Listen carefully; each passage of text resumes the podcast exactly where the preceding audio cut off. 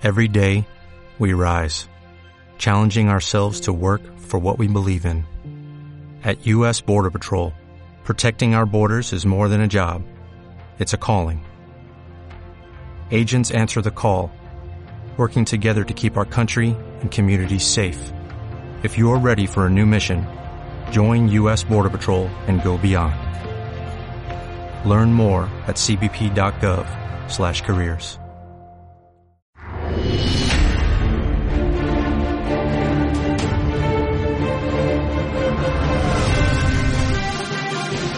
Hola, ¿qué tal? Bienvenido a Demos, la actualidad con criterio, un programa en el que hoy estamos, la verdad, en España muy deprimidos, porque si queremos ir a la playa vamos a tener que terminar el verano con una marca de mascarilla en la cara porque nos han obligado a llevar el bozal hasta en el monte, cuando estamos completamente solos, sin nadie que podamos contagiar. Yo no sé si es que el gobierno tiene miedo de que contagiemos a los árboles de nuestros bosques. También hemos escuchado que en Italia quieren sancionar a los sanitarios que se nieguen a ponerse la vacuna. Algo que nos parece, lo hemos dicho muchísimas veces, gravísimo. Y frente a esto vemos cómo en otros países están empezando a limitar al gobierno con todas las medidas anti-COVID. Te lo contamos en la sección internacional que comienza ahora mismo.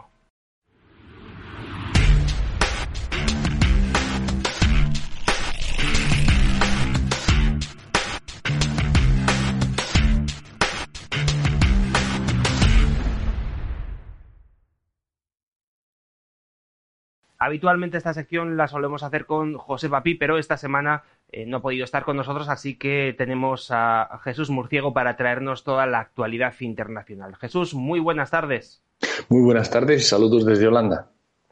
Decía yo, Jesús, que en España nos siguen todavía poniendo las esposas, nos siguen poniendo las cadenas, nos siguen atando eh, prácticamente al cabezal de nuestra cama, mientras que en otros países, como por ejemplo Finlandia o Bélgica ya empiezan a limitar al gobierno con todas estas medidas anti-COVID que estamos padeciendo desde hace ya más de un año. Por supuesto, aquí vemos las dos tipos de, tradiciones culturales de Europa, una más liberal, más, de la libertad, más libertaria, podemos llamar en España, eh, a, lo, que hay en el norte, que es que el gobierno eh, no, se puede, no se puede sobrepasar, no se puede imponer, no puede pegar una patada en la puerta como en España. Imaginaros, esto sería imposible aquí. Ya es imposible lo de las mascarillas, lo de ver a la policía en un parque con caballos y mangueras de agua atacando a las familias que hacían un picnic en el que ha sido, ha sido tal, tal aberración, es tal la sensación de abuso del gobierno y que, que realmente la gente se levanta aquí y dice que esto es, va contra los derechos humanos. Literalmente han dicho eso en Finlandia. Imaginaos en España o en Italia, ¿eh? no es España solo, sino es toda la tradición del sur, mediterránea, católica, de obedecer, de, del gobierno sabe, el gobierno mira por ti, el gobierno es el que sabe, los ciudadanos no saben nada, son, son borregos, son ovejas, y, de hecho en España me han contado que hasta los pastores en el campo con las ovejas se ponen mascarillas, ¿eh?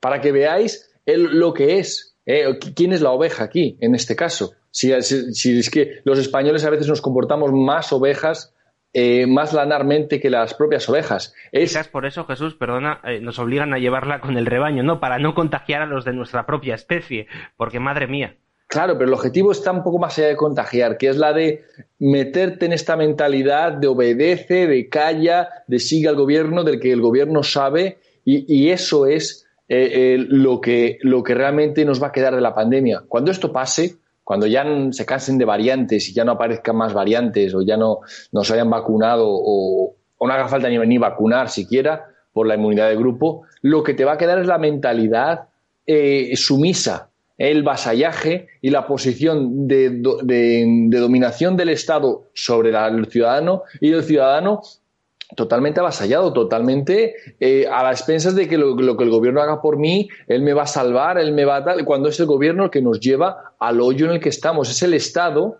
el Estado de partidos, eh, el que tiene esa, esa naturaleza eh, dictatorial o, tiránica que es aceptable en el sur de Europa, el caso de Italia, muy claro, quieren apretar más las clavijas a los, a los, a los sanitarios, no siendo que salga un sanitario o un médico, como estos médicos que dicen que, bueno, que a lo mejor hay que pensarse lo de las vacunas o lo de estas vacunas tan, tan rápidas. A lo mejor hay que hacerlo de otra manera. Eh, el gobierno siempre se va a escudar en los expertos que dicen lo que ellos quieren, o sea, los expertos sometidos al propio gobierno que te dicen lo que el gobierno quiere. Así el gobierno se excusa en la ciencia mientras le tapa la boca a, a los científicos que no dicen lo que espera oír. Es terrible lo que está pasando con la pandemia, lo están utilizando al máximo, no solo para despilfarrar a nivel de Zapatero, incluso dejar Zapatero atrás, en nivel de despilfarro en el gasto público, el agujero creo que estaba en el 10% de la riqueza nacional. Imaginaros, 10% de la riqueza de España despilfarrada en un año ¿eh? por estos manirrotos en gastos que no tienen nada que ver con la sanidad. No, no se lo han gastado en mascarillas, ni no, no, no, no. Se lo han fumado, se lo han despilfarrado porque es que es lo que saben hacer. Entonces, mientras eh, hacen eso, hacen ese roto económico que nos va, nos va a tocar años y, décadas en pagar, mientras avanzan con la, con la agenda 2030, eh, todo este, todas estas posiciones del globalismo, toda esta inmigración, recordemos, mil millones de personas tienen que venir eh, para el mundo occidental, 500 para Europa, 500 para América, Estados Unidos, 500 para Europa, imaginar lo que nos toca España. A lo mejor nos tocan 50 millones. A ver dónde los metemos, pero que esos son cifras literales. Entonces, esta, es la agenda, de verdad. Esto es lo que está encima de la mesa. No salvar la vida a los españoles. ¿eh? Está avanzar en la Agenda 2030, avanzar en el despilfarro, avanzar en la destrucción económica y el avance de, de las Agendas 2030 y el globalismo. Y luego lo de la pandemia, pues que se pongan a gusto las mascarillas, ¿qué es lo que hay?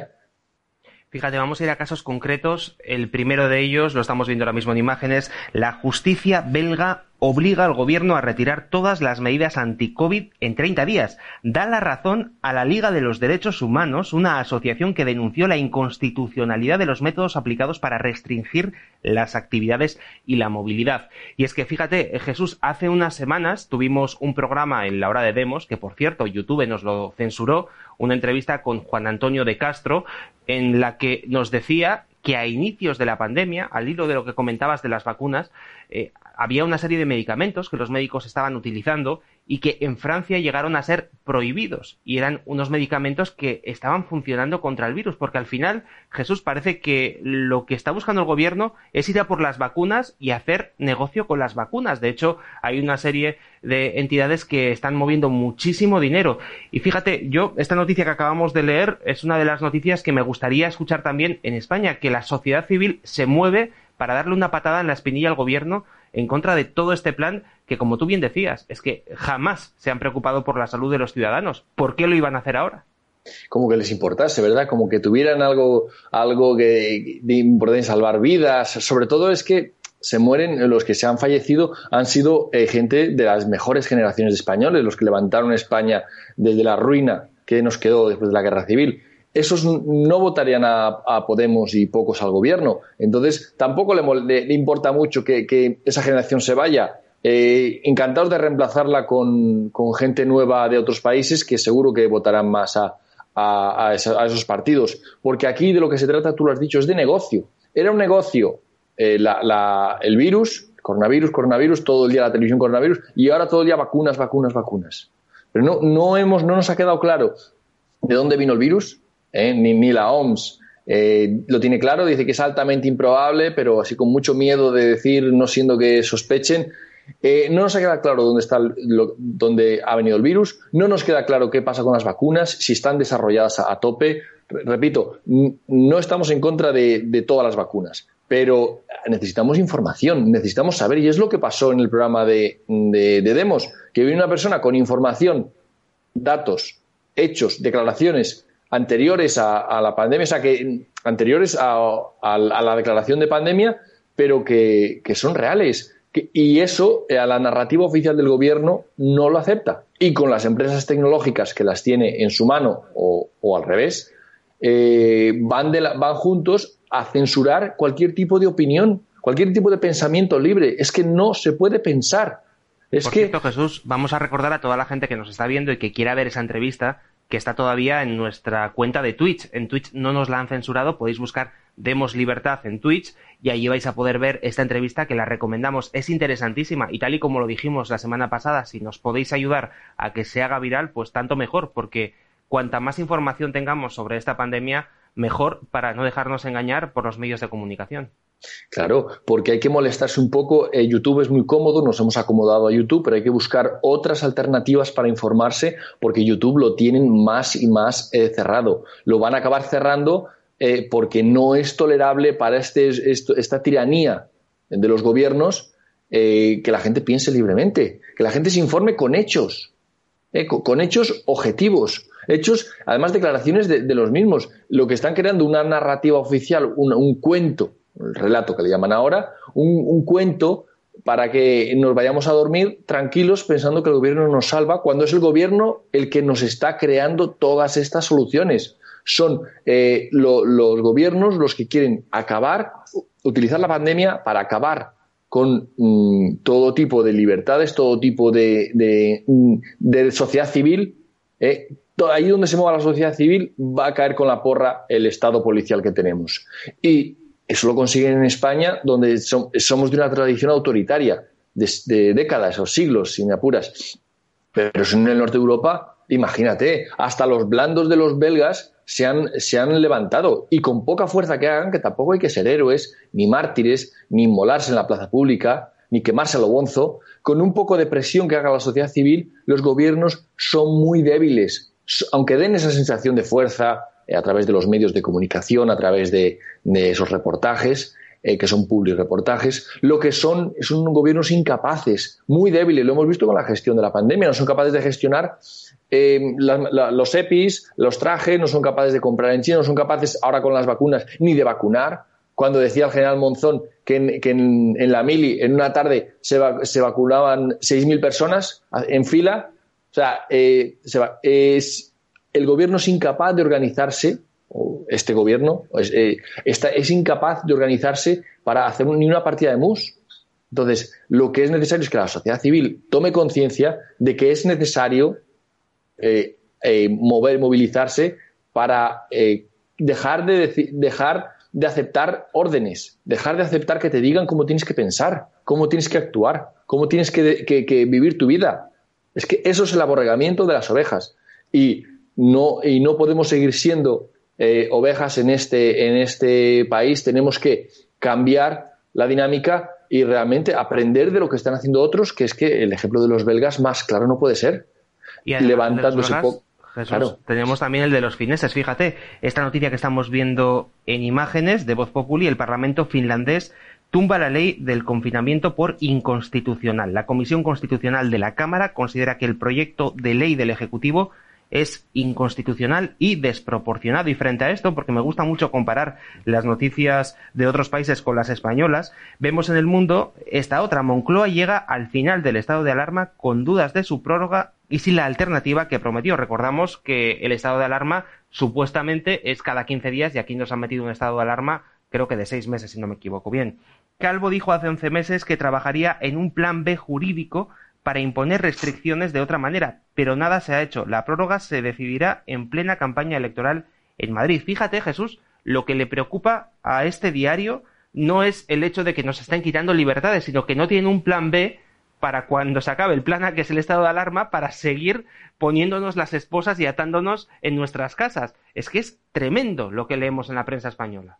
Claro, porque la prensa a veces no se da cuenta de que las leyes es simplemente la justificación para el abuso, que eh, eh, estos abusadores, este gobierno tiránico, no sabe ni siquiera ni legislar, o sea, eh, ni, ni, hacer decretos, porque un gobierno nunca debería legislar debería ser a través del Parlamento. Ahí el estado de alarma no permite tomar las medidas que se han tomado. Para eso está el estado de excepción y de sitio. Pero no saben nada ni quieren saberlo. Ni quieren aprender, ni quieren utilizar los cauces legales correctos, como lo de la patada en la puerta. No quieren hacer las cosas, quieren abusar y, someter a la gente. Y la ley es eh, un elemento muy, muy complejo que no saben utilizar. Entonces, pues bueno, pues salen chapuzas de leyes, chapuzas eh, legislativas. Y claro, ¿cómo van a tener plan B si el plan A es una chapuza? ¿Eh? El plan A es aquí mando yo, ordeno y mando. ¿Eh? Como, como se quejaban tanto de la dictadura que era ordeno y mando, pues mira lo que tenemos aquí, ordeno y mando y a callar. Y la ley se la pasan por el arco del triunfo. Porque, pero es que además, peor aún, porque es que la hacen ellos. Es que no saben ni hacer una ley derecha, no saben de nada. Es, eh, la verdad es que es un gobierno muy nefasto en todos los sentidos. Los medios de comunicación les salvan la cara un poco, pero a nivel europeo ha quedado como uno de los peores, si no el peor, donde más, mm, donde peor se gestionó la pandemia, donde peor se gestionan o entre los que peor se gestionan las vacunas, ya que con esto de la gestión de las vacunas la Comisión Europea también se está luciendo. También eh, ha habido mucho, muchos errores en, en, la, en, la, en, la, negociación con AstraZeneca y están culpando mucho a, la vacuna británica, pero es que lo del gobierno español es muy triste y es algo que algún día habrá que analizarlo y, darnos cuenta de la magnitud del desastre. Un desastre bíblico que supera al desastre de Zapatero. Pues Jesús, lo vamos a dejar aquí como siempre con ese mensaje eh, a la sociedad civil para que se movilice y para que no permita estos abusos. No estamos diciendo que no haya que tomar una serie de medidas para evitar que nuestros mayores o las personas vulnerables eh, no contraigan el virus y, fallezcan. Lo que estamos diciendo es que lo que se está haciendo en España no tiene como objetivo curar a esas personas porque habría como han hecho en otros países, eh, medidas muchísimo más leves que no destruyeran ni nuestras libertades ni nuestra economía. Jesús, gracias por haber estado con nosotros en esta sección internacional. Un abrazo. Gracias, hasta pronto.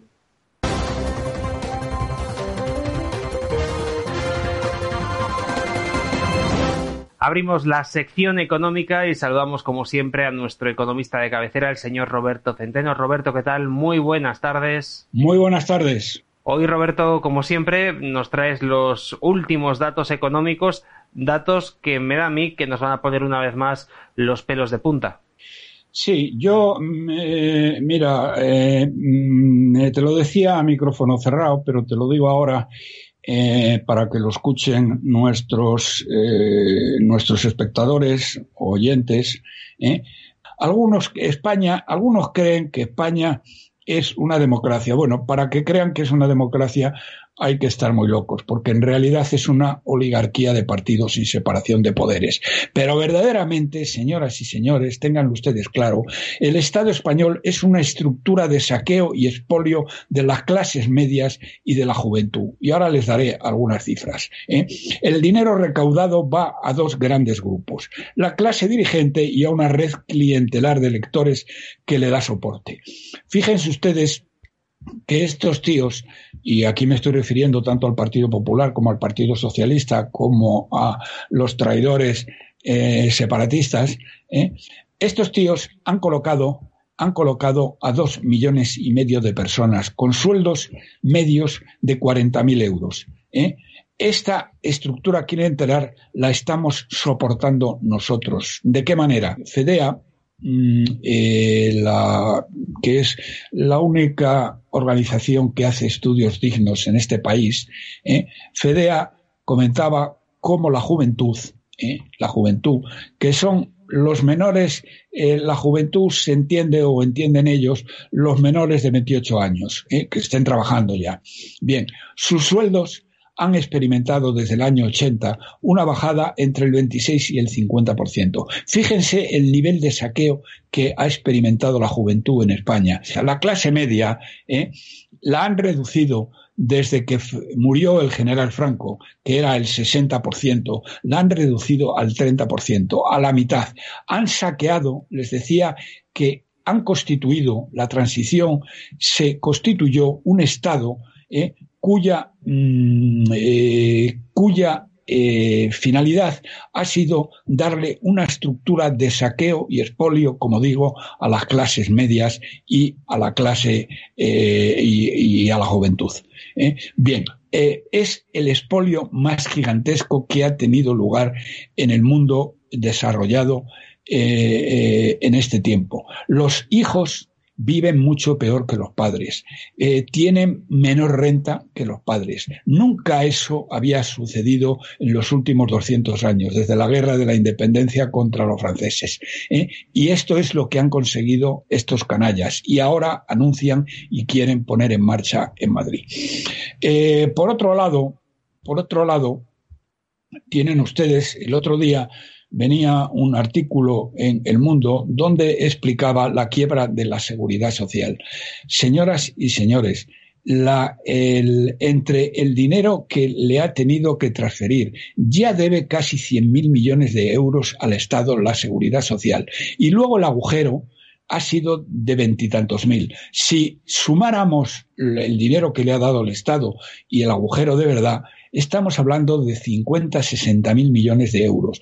Es decir, para que tengan una idea, de cada, eh, si eh, tuvieran que ajustar las pensiones a lo que realmente se recauda, eh, se las tendrían que bajar a ustedes en la mitad, a la mitad, como ocurrió en Grecia cuando suspendió pagos. Es decir, nos están llevando a una situación verdaderamente, verdaderamente miserable y, mm, y que sea a nivel personal, porque luego, por otro lado, fíjense, no solamente es a ustedes, y me estoy refiriendo a las personas que tienen un trabajo y que tienen un sueldo, eh, que les están llevando a la miseria, porque eh, sus sueldos son, eh, son muy inferiores a los que tenían en términos reales hace unos años, excepto, excepto la legión de dos y medio millones de enchufados eh, que ha metido el PP, el PSOE y, las, eh, y los separatistas traidores. ¿eh? Estos tíos no, estos tíos han seguido cobrando y cada vez cobran más. Y ahora mismo, como les decía, cobran un 50% más. El sueldo medio de estos tíos mm, de, en el sector público es un 50% superior al sueldo medio del sector privado, que son los que pagamos su sueldo. Bien, bueno, pues les decía otra cosa también muy importante. Entre eh, Rajoy y, este y, y Sánchez eh, han llevado a un endeudamiento que tan brutal que supone la ruina, no ya suya, señoras y señores, supone la ruina de sus hijos y la ruina de sus nietos durante los próximos 50 años. Tenemos una deuda eh, tan brutal que ya es del 125% la deuda oficial y del 150% la deuda real eh, del PIB, que ya no la pueden devolver han arruinado no solamente a ustedes, como les he contado, han arruinado a sus hijos y a los hijos de sus hijos para los próximos como mínimo 50 años. Y si no fuera por el dinero que tan irresponsablemente está dándonos el Banco Central Europeo, España estaría ya quebrada. El año pasado nos dieron 150.000 millones de euros. Fíjense, señoras y señores, qué barbaridad. 150.000 millones de euros, más de lo que nos van a dar esos famosos fondos europeos en seis años, ¿eh? que es el chocolate del loro comparado con lo que nos, nos, está dando el Banco Central Europeo, que son unos auténticos irresponsables. Y el otro día se lo demostraba y se lo decía así a Christine Lagarde. ¿eh? Porque es una auténtica vergüenza, están llevando a España a la ruina. Le debemos al Banco Central Europeo más de 400.000 millones de euros. Es una salvajada que no podremos devolver jamás. Y esto es lo más importante que tenía que decirles hoy, aparte de la quiebra de la seguridad social, que antes o después van a ver ustedes, señores pensionistas, cómo les pegan un hachazo, eh, un hachazo brutal a sus pensiones. Igual, Roberto, ocurre lo que ha ocurrido hace unos días y es que casualmente el SEPE tiene un hackeo y dejan de pagar las rentas, ¿no? Ese tipo de, casualidades que ocurren en, España. Efectivamente, eso, eso es lo que están haciendo y luego ya no hay manera de que eso se lo acaban de devolver. Por otro lado, el Banco de España también, ya para terminar, acaba de decir que los ERTES son ya inútiles, porque los ERTES ya no van a recuperar el trabajo ninguno de ellos. Y por lo tanto han demostrado, han sido eh, eficaces en el pasado, en la cual la gente, eh, una parte de la gente, el 80%, ha recuperado el trabajo, pero a partir de ahora ya no va a recuperar el trabajo nadie y por lo tanto los ERTES son total y absolutamente inútiles porque son ERES en realidad. Fíjate, me estoy acordando ahora que hablas de los ERTE, Roberto, de toda esa gente que trabaja en hostelería, debido al toque de queda, debido a estas restricciones que hemos estado sufriendo. Eh, claro, es que los bares, las discotecas no levantan cabeza y esos eran negocios que daban muchísimos puestos de trabajo. Efectivamente, y si te fijas, en los que están abiertos eh, han reducido la plantilla a casi la mitad y muchos otros ya ni siquiera están abiertos, es decir, están cerrados y están cerrados para siempre. Se han cargado, estos tíos se han cargado durante la pandemia, se han cargado más de 100.000 empresas pequeñas y medianas. Y además el dinero, el, ridículo dinero que van a dar, porque van a dar unos 8.000 millones de euros, y eso es el chocolate del loro, porque claro, si lo compara uno con el dinero que le han dado a Cataluña, ¿eh? pues ya me contarán, ¿eh? Eh, le, le han dado 20 o 30 mil millones de euros y le van a condonar otros 40 mil millones de euros más. O sea, es una cantidad ridícula, pero va a ir a las empresas que sean viables, que son una de cada diez. En fin, una pena que termine así España. Fíjate, me estaba acordando yo ahora hablando con algún hostelero que, conozco de la zona donde yo vivo, me decía, jo, es que nos han dado eh, durante toda la pandemia 8.000 euros. Figúrate, 8.000 euros en bares cuyo alquiler pues puede estar cerca de los mil euros o quizás más, depende de la zona en la que tengas el local y también sus dimensiones, ¿no? Figúrate para este tipo de negocios lo que ha supuesto este cierre continuo y la incertidumbre que al final pues no es nada buena si quieres montar un negocio. No, no, efectivamente, así es. Pero también, y te lo digo, porque los dos sois jóvenes, ¿eh? Eh, pensar un poco en lo que os ha pasado, ¿eh? de cómo vuestro sueldo se ha ido reduciendo y si habéis tenido la suerte de que no, la mayor parte de vuestros amigos y compañeros eh, ganan hoy entre un 26 y un 50% menos de lo que ganaban en términos reales, en términos reales, en el año 1980.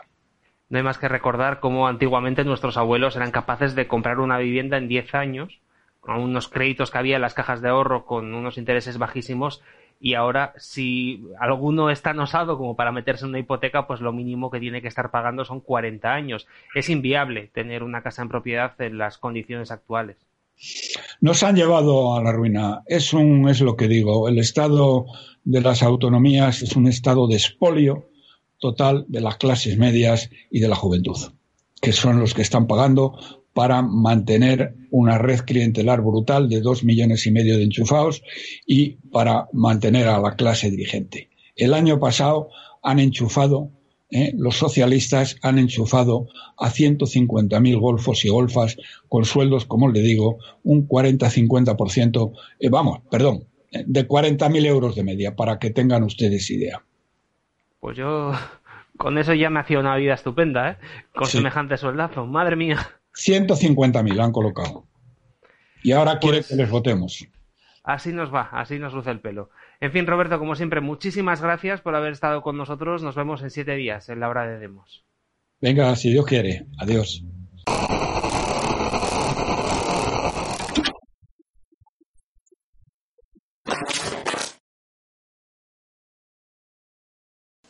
Comienza la tertulia con criterio y saludamos ya a nuestros dos invitados habituales de esta sección. José Luis Escobar, ¿qué tal? Muy buenas tardes. Hola, muy buenas tardes. Encantado de estar aquí. Y saludamos también a Vicente Ferrer. Vicente, muy buenas tardes desde el Caribe. ¿Cómo estás? Hola amigos, ¿qué tal? Aquí desde el Caribe y el que fuera el centro de, España, en todo Hispanoamérica, en Cartagena de Indias. ¿Qué tal? Un abrazo para todos. Me imagino que Vicente, como siempre, con muchísimo frío por ahí, ¿no? En el Caribe. Sí, sí, sí, como siempre en este verano eterno que parece que no, no pasa el tiempo, ¿no? Ya te invitaría ahí unas semanitas a San Sebastián y ya verás qué rápido vuelves a querer volver para allí. en fin, bromas aparte, vamos a coger ya el toro por los cuernos. Vamos a empezar hablando del tema que tratamos en el especial que realizamos el pasado lunes, hablando de ese famoso caso que ha sido tan mediático, tan viral, esos policías que entraron hace un par de semanas aproximadamente en un piso derribando la puerta porque en ese piso se estaba eh, celebrando lo que han llamado una fiesta ilegal. Yo casi que diría que más que una fiesta parecía un guateque ilegal, como también se ha dicho en algún medio de comunicación. Y lo cierto es que después de aquel programa hemos tenido pues muchísimas noticias y muchísimos comentarios al respecto de lo ocurrido en aquella noche. Eh, José Luis, fíjate, a mí me ha llamado la atención que el pasado lunes, cuando estábamos realizando el programa, la excusa oficial por parte de los voceros del gobierno era que, bueno, que no se habían identificado los chavales que estaban en la fiesta y por lo tanto eh, era mm, un delito de, eh, de desacato a la autoridad y que por lo tanto los policías tenían derecho a entrar cuando ya los juristas empezaron a rear en medios de comunicación, parece que ahora se han inventado otra excusa, que es que no, no, entraron porque era un piso turístico y entonces no se considera morada. En fin, José Luis, yo no sé cómo has seguido esta noticia, cuál es el criterio que tienes respecto a, los diferentes argumentos que han llegado por parte del gobierno. Bueno, pues el primer argumento, que era que había un delito de desobediencia, no es que lo hayan tirado los medios, que lo han tirado el juez de instrucción ha dicho que eso no es un delito de desobediencia, es una falta administrativa de desobediencia. Eh, eh, comparar una falta administrativa con un delito grave, que, eh, digamos legitime para entrar en una vivienda, en un domicilio, pues es como comparar una multa de tráfico con una pena de ocho años de cárcel. Es lo mismo una, eh, una, una, infracción administrativa lleva consigo una multa y, por supuesto, no legitima, desde luego, de ninguna manera para tumbar una puerta. Eso sí, eso está clarísimo. Bueno, pues eso se cayó y entonces dijeron, bueno, pues es que era un piso turístico. Vamos a ver. Un garaje forma parte del domicilio de una persona. El garaje. En la caravana también. Y en una habitación de un hotel también. Y, por supuesto, un piso alquilado, naturalmente, que forma parte del domicilio de una persona que vive allí. Luego, eso, esa, esa, esa otra versión es absurda. No es que lo diga yo, eso es que lo dice el Tribunal Constitucional, lo ha dicho el Tribunal Supremo 50.000 veces y, ahí no hay discusión posible. No tiene, no tiene ninguna excusa. Ahora bien, dicho esto, me ha llamado la atención cómo ha habido eh, muchos medios de comunicación defendiendo la actuación de policial, es decir, una actuación facha, fascista, una actuación franquista y lo han defendido sobre todo medios de izquierdas. Lo han defendido eh, ciudadanos que se dicen de izquierdas. A nivel de calle se ha defendido también eso. Se han defendido que la policía, al igual que lo hacía cuando Franco, o al igual que lo hacía con Mussolini, cogiera un ariete y tumbara una puerta por desobediencia. Eso nada más se ha dado en regímenes fascistas. Con lo cual, tengo que concluir que en España hay un germen fascista en la prensa. Y hay un germen fascista en la población. Y cuando digo fascista, son gente que, eh, ante todo, es el Estado. El Estado por encima del individuo. Nada contra el Estado. Si hay algo contra el Estado, se coge a la policía, se coge el ariete y se entra en el domicilio. Como hacían eh, Hitler, o como hacía Mussolini, o como hacía Franco. España eh, tiene en, el espíritu español, dentro del espíritu del pueblo español, está las ansias de ser franquista. El gobierno que tenemos sueña con ser franco, con ser franquista, con tener los mismos poderes que tenía Franco, con tener las mismas, eh, eh, las mismas, eh, las, pocas, el poco control del ejecutivo que tenía Franco, pero con una diferencia. Con los gobiernos de Franco no eran tan corruptos como estos. Tenemos unos gobiernos con tendencias fascistas y además de chorizos.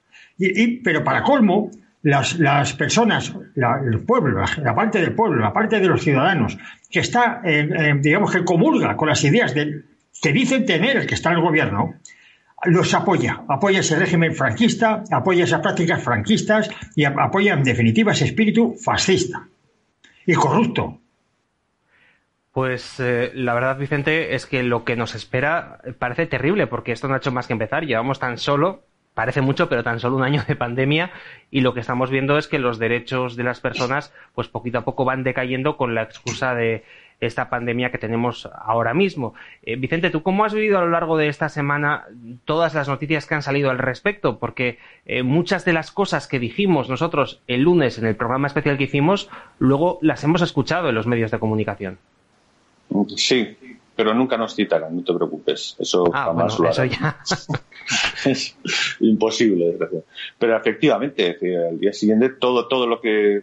Primero, mm, trataron de, pues como tú dices, eh, sacaron a la policía, a los sindicatos de policía, a los contactos. Después de hacer clamorosamente el ridículo, entonces. Eh, eh, trató de justificarse y ya empezó el tema, como más en la línea que está diciendo José Luis, del bien mayor, ¿no? Tal, estamos en una pandemia. Además, es que eso era un piso turístico, bueno, algo que, está saliendo incluso en los propios medios, en todos los, poco a poco, ¿no? Gente que todavía ejerce mínimamente periodista y tal, tiene sus investigaciones, sus comprobaciones, y claro, tiene sus comprobaciones y, el problema es que, eh, es que hay sentencias, sentencias que parece que no existen, ¿no? que incluso ha salido la portavoz del gobierno del país, ¿eh? de, la nación, el gobierno diciendo eh, que, que, no, que, es que sea piso turístico y que, por tanto la propiedad, bueno, unas cosas increíbles.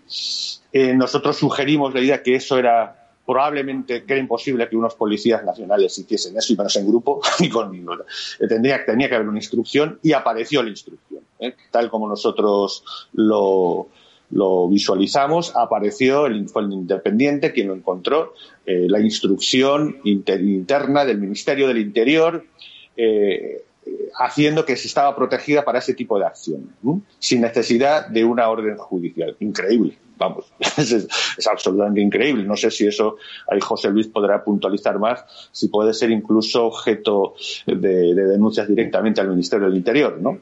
Eh, vimos que cada vez parece que no fue tan casual eh, la patada hacia arriba del, del, gobierno y de pronto el Ministerio de Marlasca echa humo vemos que hay instrucciones extrañísimas, incluidas ya, como lo que, lo que faltaba para, para la guinda, el tema del general que ha tenido que, ser eh, puesto en el, en el puesto que le corresponde, ¿no? Y que, cuya sentencia ha dejado, pero, pero literal, expresamente, ¿eh? Casi de deducción de testimonio, casi de, ya eh, atacar y, poder procesar al ministro de prevaricador. O sea, la sentencia ha sido demoledora. Entonces, realmente, aún así, los medios importantes lo importante es, quiero decir, televisivos, públicos, Televisión Española y algunos otros de las grandes cadenas, intentaban eh, contextualizar y justificar dentro del ámbito pues la responsabilidad en torno a la pandemia, etcétera, etcétera. Y la verdad es que poco a poco incluso medios de diverso índole pues han ido sacando esta, esta documentación, ¿no? Y además mm, las mismas sentencias en principio favorables, como ha explicado José Luis, pues pues dan pie a que, a que posiblemente esto no quede aquí y van a haber eh, alguna que otra denuncia contra los que han activado. Los, policías que estuvieron participando han solicitado eh, que no se vean su imagen y que no se multiplique su imagen de, del momento en que asaltaban con el ariete, que solo faltaba un casco de vikingo ahí. En fin, eh, realmente está en una situación muy delicada. El gobierno y los medios pues la verdad es que han cogido todos nuestros elementos de análisis. Por cierto, eh, el ministro, que hay quien dice que de alguna manera le están haciendo la cama, que quieren echarlo. Hay algunas opiniones casi conspiranoicas, José Luis, que están hablando de la posibilidad de que todo esto sea un montaje. Hay quien dice que no es casualidad que la noticia del caso de los Cobos haya salido justo la misma semana en la que se ha hecho viral la patada en la puerta esa parte, yo no sé si esto es que al ministro directamente se le ha ido la olla, hablando mal y rápido, y ya se cree, como decías tú, el dictador de turno y que puede hacer lo que le dé la gana incluso por encima de la ley. Bueno, es que él se lo cree, sinceramente. Vamos a ver. la directora general de la Guardia Civil emitió una orden por escrito diciendo que cesaba a Cobos por no obedecer instrucciones, por no informar por no obedecer instrucciones, informando de lo que hacía la Policía Judicial con respecto a las denuncias del 11M, que podían aplicar al gobierno. Es decir, la directora general había ordenado a la Policía Judicial que le remitiera eh, los informes de, las investigaciones que estaban realizando por, orden judicial. Eso es secreto. Eso es algo que está dentro del sumario. la Guardia Civil no puede elevar a sus superiores esa información. De hecho, Cobos respondió, no tengo esa información, pues, puesto que está prohibido que mis subordinados me las entreguen. Y a causa de esto, y por escrito, la directora general le hizo dimitir. Bien. Luego se supo que esa, esa directora general estaba obedeciendo órdenes de Marlasca. Y luego se supo que Marlaska inició unas investigaciones terribles, terribles, con, contra los policías judiciales que estaban siguiendo ese caso. Bien, cuando esa orden judicial, esa orden de la directora general eh, destituyendo a Cobos, llegó a mis manos y directamente se lo metí en el juzgado de guardia. Eso está en un juzgado de Madrid, esa denuncia. Y no, me querellé, o sea, no estoy personado, pero sí que como eh, abogado de una organización de consumidores, sí que lo denuncié en el juzgado de guardia. Sé que se está tramitando, pero no, no estoy personal, no sé cómo está ese asunto. Pero desde luego, si la directora general salpica a Marlaska, Marlaska eh, estaría eh, naturalmente mm, involucrado en ese procedimiento. Pero no lo sé, no sé cómo está. Sé que es un delito, vamos a ver. Sé que eh, es una prevaricación destituir a un director general, bueno, a un, a un alto mando de la Guardia Civil, porque no quiere delinquir porque no quiere ordenar a sus subordinados que le den una información secreta judicial, que está bajo sumario, bajo secreto sumarial, para, dar, para dárselo al, ministro o para dárselo al Consejo de Ministros. Naturalmente, esa, esa, investigación iba contra el gobierno, iba contra miembros del gobierno.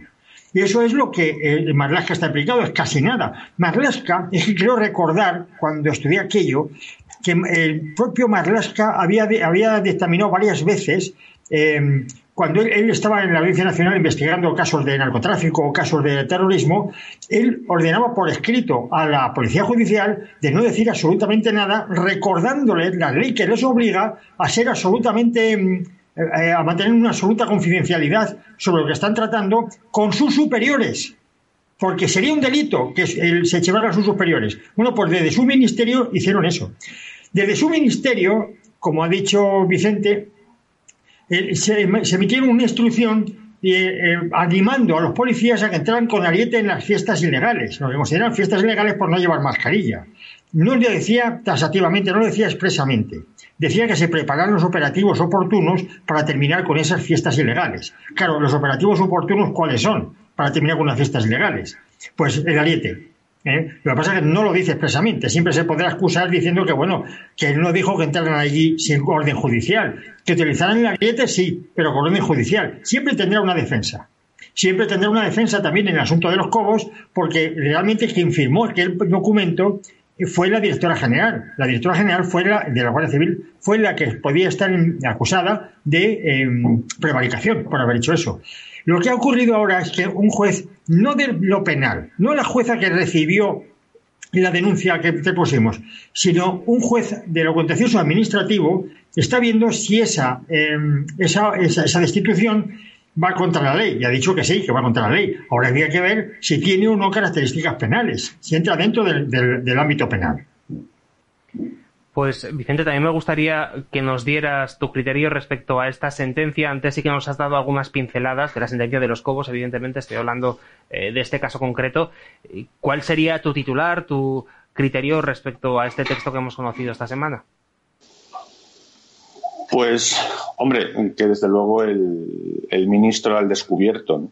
realmente mm, tiene los problemas, aunque lo que ha dicho José Luis es impecable, por supuesto, pero, pero es que esa sentencia mm, acusa de una forma al responsable de esa, de esa orden, al, ministro, que, que, puede dar causa perfectamente de una acusación penal.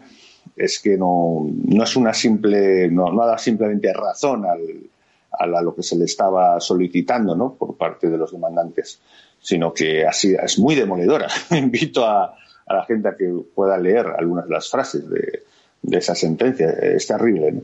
Entonces, en, el análisis general, yo la verdad es que veo muy simplista y muy localista y el que sea que, esa especie de persecución contra Marlaska, no, yo creo que eso tiene mucho un, calado infinitamente mayor que un poco de lo que analizábamos, ¿no? Eh, ese, esa sonda, ese siguiente paso, eh, con medios a favor, con los responsables policiales dando, dando la cara, diciendo que sí, que eso es, tiene así, el problema de la. Y, vimos cómo había gente que efectivamente está de acuerdo en eso, eh, con el tema por, con la excusa de la pandemia, ¿no? Y, siendo así, creo que no les está saliendo la cosa como pensaban. Tampoco tan mal, ¿eh? porque desgraciadamente están viendo que hay cierto apoyo al respecto, pero, pero también es verdad que está saliendo información que, es demoledora para, para, ellos, digo para ellos, para el gobierno. ¿no? Creo que no les está saliendo muy bien. Eh, incluso casi les está eh, jugando a favor las, la parte más eh, conspiranoica de, de, toda la opinión pública, ¿no? Porque hay por ahí eh, descerebrados que van diciendo que, bueno, eso fue como lo de la luna, ¿no? Fue en un, en un estudio, eso era Pladul, Pladul, o sea, tú, tú um, se nota hasta la, hasta el polvo del yeso, ¿no? Y, y, lo, y el temblor que es el, pedazo de ariete como golpea, eso es Pladul y sale volando, sale volando el ariete.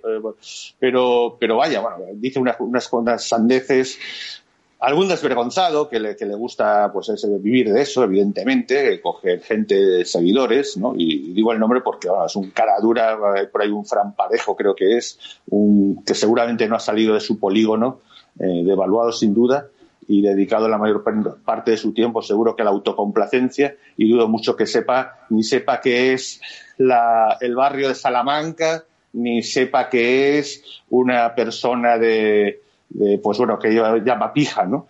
Pues no habrá visto una en su vida.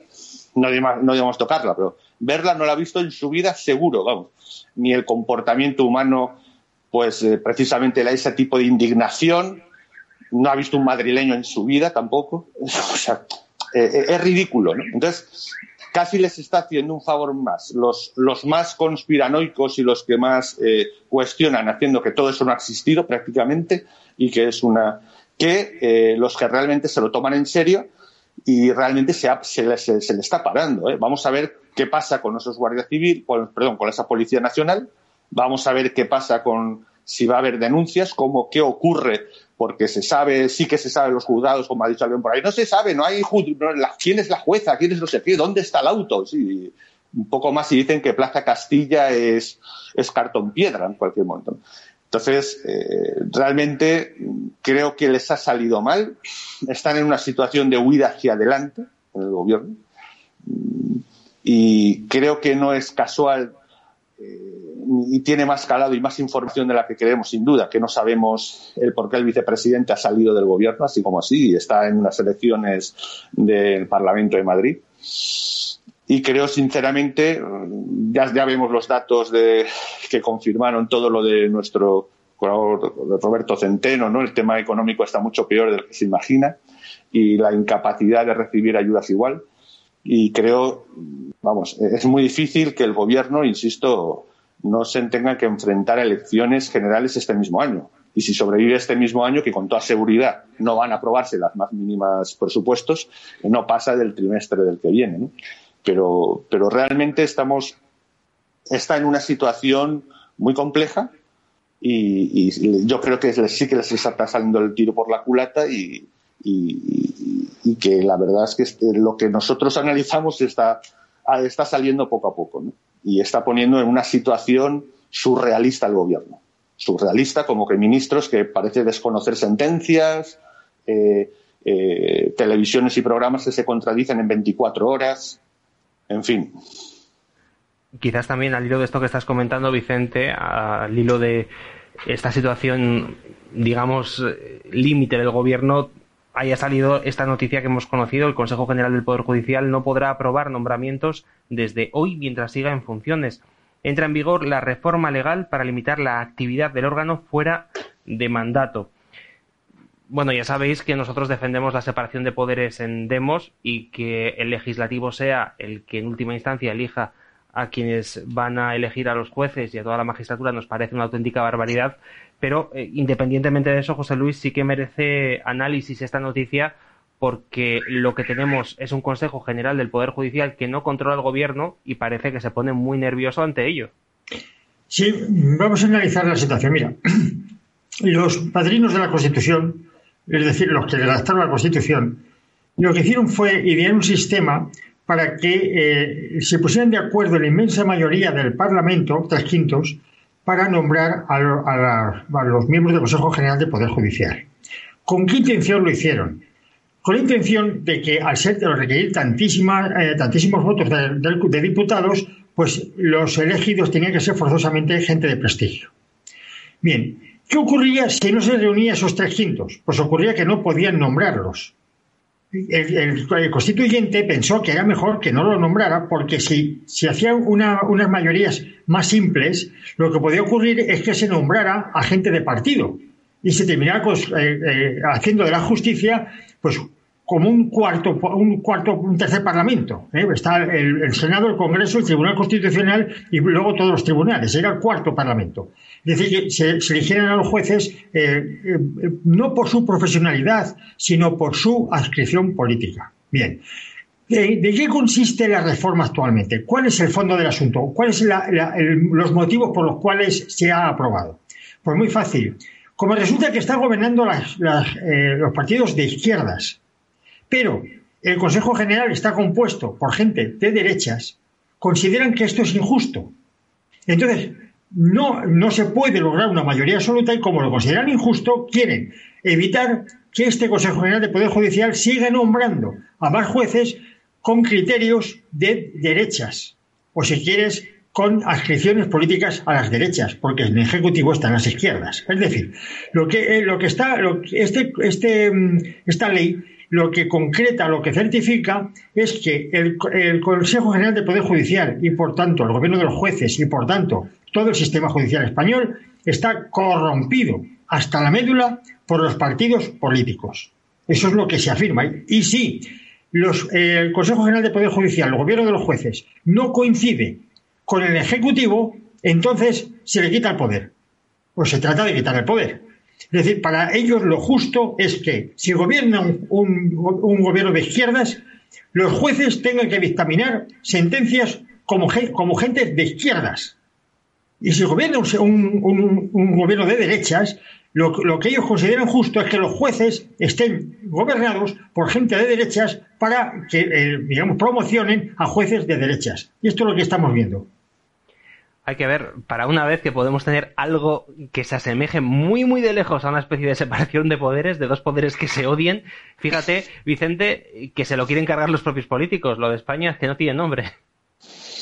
Sí, no, eh, llevaban un año, pues, pues directamente, como ha dicho José Luis, eso es cierto, pero como no había consenso, porque está roto, el, claro, el Consejo General del Poder Judicial, pues, eh, ha ido haciendo sus, sus nombramientos ha habido hace unos meses, como hemos dicho en programas, eh, las barbaridades que ha hecho el gobierno en el tema de las fiscalías y en, eh, determinados temas judiciales eh, terroríficos, mm, descaradamente totalitarios prácticamente.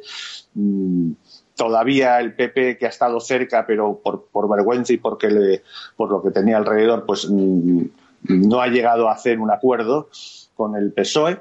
Entonces, como como el Consejo General del Poder Judicial cada vez está pues casi hasta temeroso, ¿no? Ha expresado, tal como se expresaron algunos miembros del gobierno hace meses, especialmente, lógicamente, de la parte de Podemos también, y, ha tenido que hacer sus nombramientos. Entonces, eh, ante eso, el gobierno ya en el, en, el colmo, en la cumbre de la desfachatez, de, lo que se llamaba la, interacción de los poderes, como se indica, ¿no? La interacción de los poderes, directamente ha hecho una ley para quitarle ya eh, capacidad de nombramiento al Poder Judicial. Bueno, eh, más intervención y, más abuso es, empíricamente imposible, ¿no? Es decir, y, bueno, hasta ante este flagrante asalto solo cabe el que, repito, están en una huida hacia adelante completa, están en una huida hacia adelante y en un desesperado intento de supervivencia. Entonces, eh, eso sí, eh, dispuestos a todo en, términos de totalitarismo. No sabemos en qué momento la, mercadotecnia de Iván Redondo marcará que es hora de, deshacerse de los elementos eh, aparentemente más marxistas, totalitarios, comunistas, ¿no? neo, socialistas de Podemos y hacer aparentar que, que, el moderado y el centrista es Sánchez para, para las elecciones. No sabemos en qué momento harán giros y en qué sentido. Lo que sí sabemos es que mm, flagrantemente están violando ya con todas las luces el poder judicial y, es porque lo necesitan, ¿no? aunque, aunque se note ¿no? en, aquella famosa viñeta de, de Mingote de, de, los archivos del pueblo ardiendo y el secretario del cacique diciendo, se va a notar mucho, ¿no? Y el cacique diciendo, se notará mucho, pero es que si no arden y los pillan, eh, vamos a la cárcel seguro. Entonces, eh, en esa línea no tienen más remedio, en una situación de descomposición total, y vamos a ver quién cae antes, si, como hemos dicho alguna vez, si, si España, si España o el régimen. en ese momento vamos a ver cómo se defiende el gobierno para seguir ahí. Pues malos tiempos para la libertad. Así está el asunto en España. No tenemos tiempo para más, así que muchísimas gracias a los dos por haber estado con nosotros. Gracias, José Luis, por habernos acompañado un viernes más. Gracias a vosotros por invitarme. Y gracias, Vicente, también por habernos acompañado desde el Caribe, donde hace tanto frío habitualmente. Gracias. Sí, Mira, me han puesto manga larga y todo porque, vamos, esto está, está que se congela la cosa. Te, mandaré un chocolate caliente desde aquí, desde España. Gracias por haber estado con nosotros. Cerramos aquí el programa. Si te ha gustado el vídeo, como siempre, te pedimos que le des un like bien grande para que nos posicionen muy bien en YouTube. Te recomendamos también que nos sigas en todas nuestras redes sociales, en Facebook, en Twitter, en Twitch, muy importante que en Twitch todavía no nos censuran los vídeos, así que es una red social en la que hemos empezado hace muy poquito tiempo. Demos libertad, puedes buscarnos ahí y también seguir los directos en esta plataforma. Te recomendamos también que nos ayudes si quieres que este proyecto siga adelante. Para eso puedes eh, hacerte socio de Demos, puedes también hacer una pequeña aportación en Patreon o unirte a nuestro canal de YouTube. Como siempre te decimos, no te fíes de lo que veas en la televisión, lo que leas en los periódicos, lo que escuches en la radio, ni siquiera te fíes de nosotros mismos. Busca la verdad por ti mismo y enamórate de la libertad.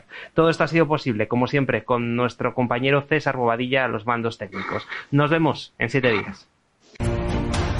España está a punto de colapsar. Sus políticos la están destruyendo y esto solo lo puedes parar tú. Demos ha puesto en marcha una campaña para conseguir el diputado de distrito, un político al que tú puedas controlar, echarlo si roba o no cumple con lo que prometió. El diputado de distrito participa en nuestra campaña, entra en demoslibertad.com y haz una pequeña aportación. Ayúdanos, ayuda a España.